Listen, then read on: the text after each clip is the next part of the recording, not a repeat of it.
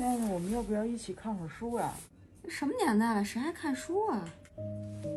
我真的好讨厌他刷抖音呢，一点营养都没有。能不能上进点啊？天天就知道玩，真的想分手。可是我要怎么说啊？说了他会不会很难过呀？我不想伤害他呀。店长，店长，不喜欢对方，到底要怎么说分手呀？为什么不喜欢了却不能坦诚说分手呢？Hello，新老头们，大家好呀，我是店长王瑞，这里是安慰剂，用心理学罩着你。最近我发现有很多投稿分手的来信，有的糖丸呢和小绿一样，不喜欢了却不知道怎么提分手。比如说啊，目前男友对我很好，但是没有赚钱的动力和技能，没心没肺，嘻嘻哈哈，思想不成熟，很多事情不管是学业还是人情世故，都是我教他，但是他给了我很高浓度的情绪价值，很幽默机智，很聊得来，长相我喜欢。提分手，我感觉到非常痛苦，好像有人在心尖儿上用刀子割肉。但是和他结婚，我对未来感到非常焦虑和恐慌。那还有的糖丸呢，是对方不喜欢了，无法分手。比如说啊，这位糖丸就说，我的女朋友比我大两岁，家里人呢本来就不是很赞同，她还特别没有安全感，无论我说什么，她都不相信我不会离开她。她总说自己累了。不想坚持了，我问他是想分手吗？他就回避不说话，只是说他的情绪一直在被消耗。我发现人有的时候真的是很矛盾的生物，喜欢吧却不敢表白在一起，不喜欢了吧也不敢分手提离开。那今天呢，我们就来聊一聊不喜欢了也不说分手的三个核心原因，以及面对这种情况，那我们作为要分手或者是被分手的人，可以摆脱困境的三个方法。第一个原因不喜欢了，但不是完全不喜欢。已经和你谈过恋爱的人是几乎不会完全不喜欢你的，只是喜欢的程度在逐渐下降，或者是曾经吸引自己的那些地方呢，没有敌过深入接触之后，逐渐发现的那些令自己不能接受的地方。比如说啊，这位糖丸来信说。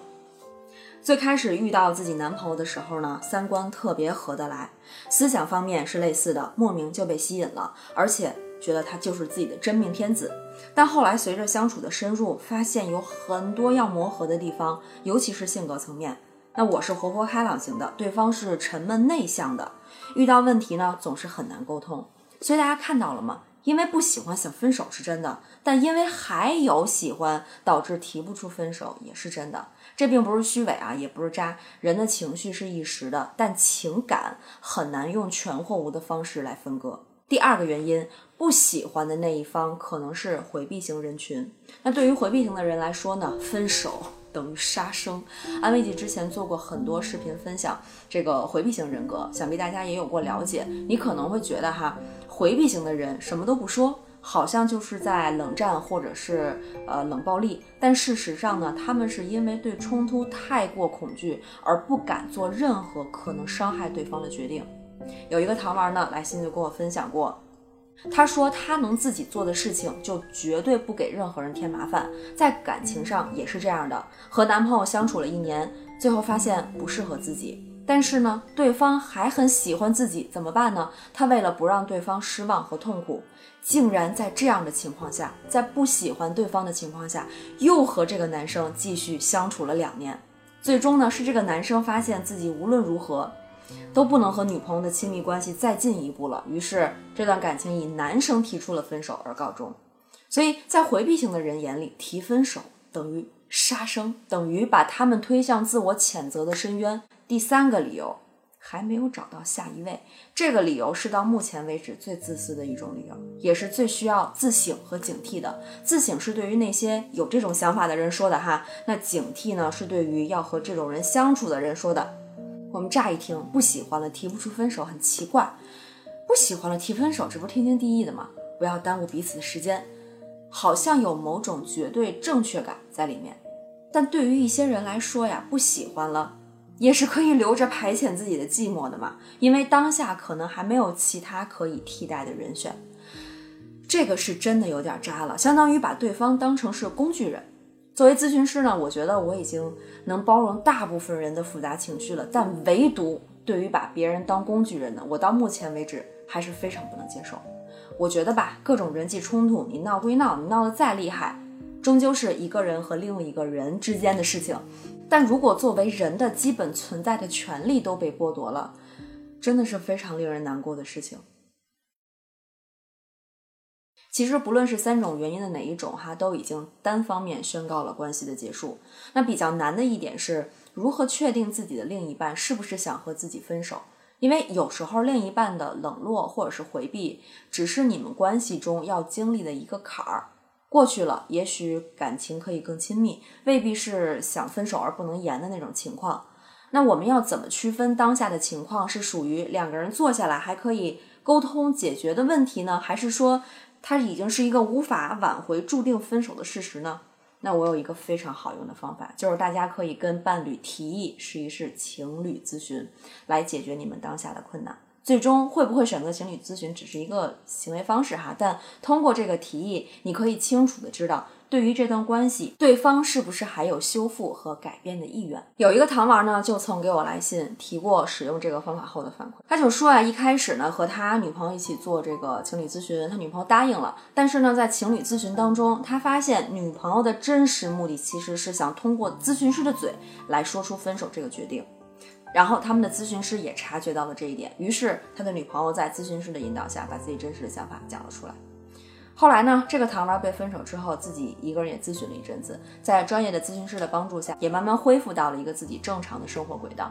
所以，对于分手却不敢提的朋友们，我只有一个建议，就是千万不要打着不伤害对方的旗号，勉强对方和自己继续在一起，这只会让你们两个人都受到伤害。我知道你可能不愿意伤害对方。可不提分手造成的伤害，远远比你正常分手带来的伤害更深、更难以治愈。因为这里边不只有感情破裂带来的常规伤害，还有欺骗、隐瞒带来的二次伤害。愧疚感是自己要承担的一个合理的负担。